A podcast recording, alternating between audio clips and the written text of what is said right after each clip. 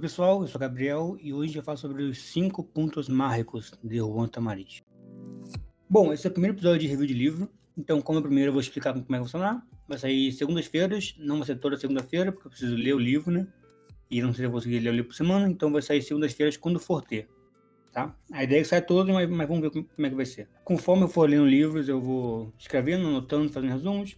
Muitos livros de mágica são grandes, são mais de 200 páginas, são todos em outras línguas, espanhol, inglês, por exemplo.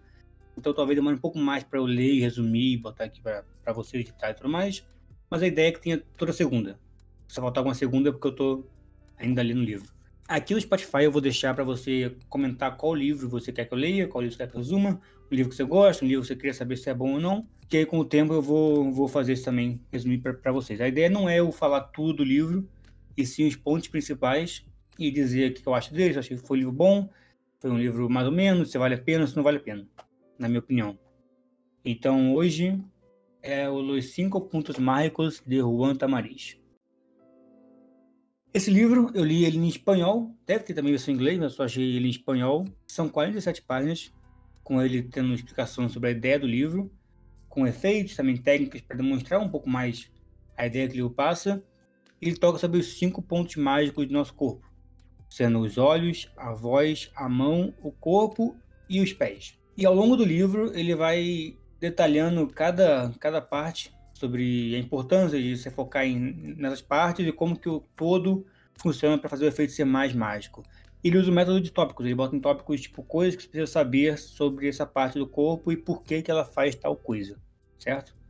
Anotei aqui os pontos principais e eu vou ler algum deles para vocês, só para vocês entenderem a ideia do livro como por exemplo, vamos começar pelos olhos, pela visão, né? Bom, o Tamari diz que pelos olhos dá para você transmitir muita, muita ideia para o seu espectador, porque os olhos eles passam a ideia de que a mágica realmente é real, eles passam a ideia de tranquilidade na pessoa, ele pode passar a ideia de misdirection, ele pode transmitir sensações para a pessoa conforme como você olha para as coisas, velocidade e tudo mais. Alguns pontos importantes que Tamari cita no livro dele com base nos olhos é o de é a importância do contato visual entre você e o seu espectador, para que ele sinta mais dentro da mágica. Se você puder olhar para todos os espectadores que estão ao redor, dividir a atenção em cada um deles, para que todos eles se sintam incluídos na mágica, vai criar um momento mais, mais legal. Através dos olhos também você consegue transmitir a ideia de que a mágica ela realmente é real. Porque você, ao no seu efeito, a ideia é sempre você fazer o efeito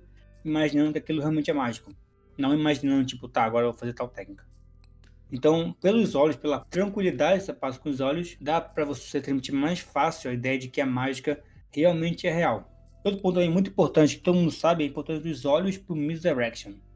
Só que aqui ele toca num ponto muito interessante. Porque, obviamente, né, o que a gente sabe é, se eu olhar para um ponto, a pessoa também olha. Mas se eu olhar para a pessoa, não tem como a pessoa olhar para ela mesma. Então, não é exatamente eu olhei para um ponto, a pessoa também olha. O importante é você olhar para um objeto específico. Como por exemplo, eu estou com meu baralho na minha mão esquerda e a caixinha do baralho na mão direita. Se eu quero que a pessoa olhe para a caixinha do baralho enquanto eu faço uma coisa com a mão esquerda, eu vou olhar para o baralho, olhar para ela e olhar para a caixinha. Eu faço um triangulamento de, de visão. Eu olho para o objeto importante da mágica, olho para a pessoa, para a pessoa saber que eu estou olhando para ela, depois eu desvio meu olhar para a caixinha nesse, nesse tempo que a pessoa está olhando para a caixinha, eu faço a técnica difícil. Porque se eu ficar olhando só para o baralho ou só para a pessoa, não tem como a pessoa não olhar para o baralho e não, tem como a pessoa olhar para ela mesma. Bom, esses são os principais pontos da visão que eu vou falar aqui. É sobre você sempre olhar para o espectador para gerar empatia, você olhar para todos eles, passar a real da mágica com seu olhar e o misdirection, que é importante para você extrair a pessoa, mas olha para outro objeto. Se olhar só para a pessoa, não tem como olhar para ela mesma. E agora, segundo ponto, a voz. O Kiko Tamariz fala sobre a importância da voz durante uma mágica. A primeira coisa que ele fala é como você deve usar sua voz. Sua voz deve ser usada de uma forma que todos possam ouvir. Então, se você está num, num, lugar onde tenha mais gente, tem uma fila de gente, tenta falar com a última pessoa da, da plateia. Você tem que falar alto, mas não gritando. Você tem que saber aumentar sua voz sem que você grite.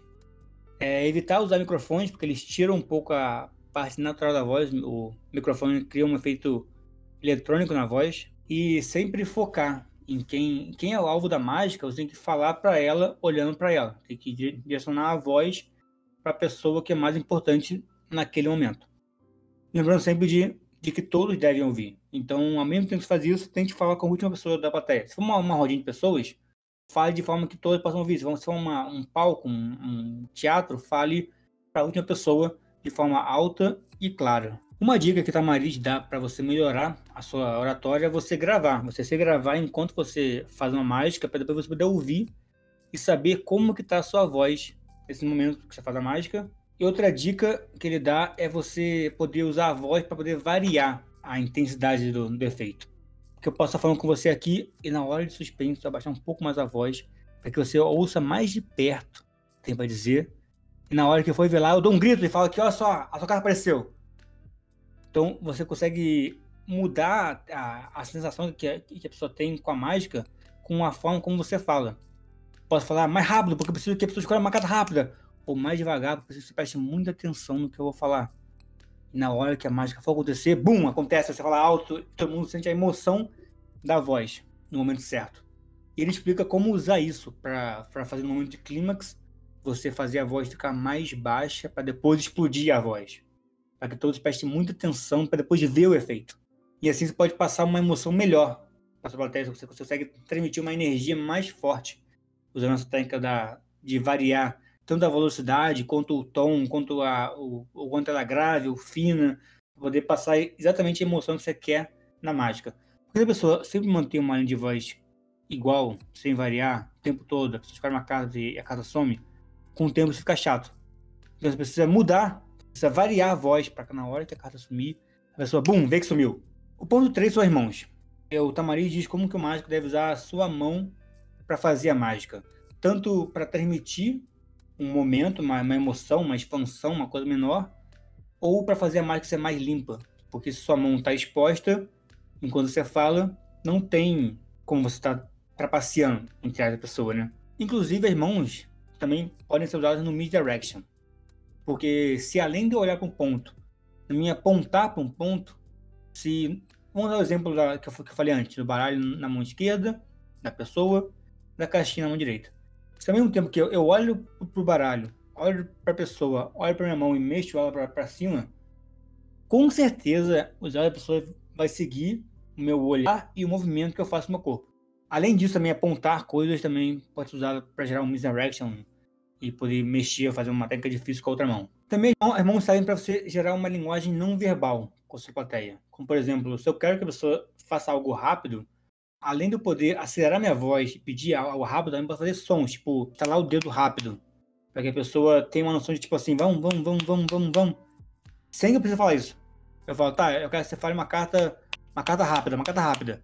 Quando eu estalo o dedo e faço o gesto de mexer a mão em movimentos circulares, a pessoa tem uma sensação de velocidade. Então também serve para gerar uma linguagem não verbal do que você quer que a pessoa sinta ou faça no momento. Tanto mostrar na palma das mãos, quanto quando você dá um objeto, um baralho, ou uma coisa que não seja um gimmick, que não tenha problema a pessoa ver o objeto, segura ela com muita calma. Não, não, não bota tensão na mão. Segura da forma mais suave possível. Para a pessoa ver que não há tensão. Porque a ideia da mágica não é ser algo difícil, não é você mostrar para a pessoa que você faz algo difícil. É ser algo muito natural a ponto da pessoa só achar que aconteceu, que não teve técnica no meio. E agora o último ponto é o 4 e o 5, tá? Mas eles juntam os dois num só, que é o corpo e os pés. Inclusive, tem uma história muito engraçada do Tamariz com o René Lavande, que ele, o Tamariz fala que conseguiu entender a máscara toda do, do Lavande pelos pés dele. Porque os pés entregam muito do que você faz na mágica. Se você for reparar, a sua linha de base do pé, quando você faz uma técnica difícil, que você está inseguro, ela muda muito. O Percy Tamariz, ele, ele ensina uma posição ideal dos pés. Eu não vou conseguir explicar certinho.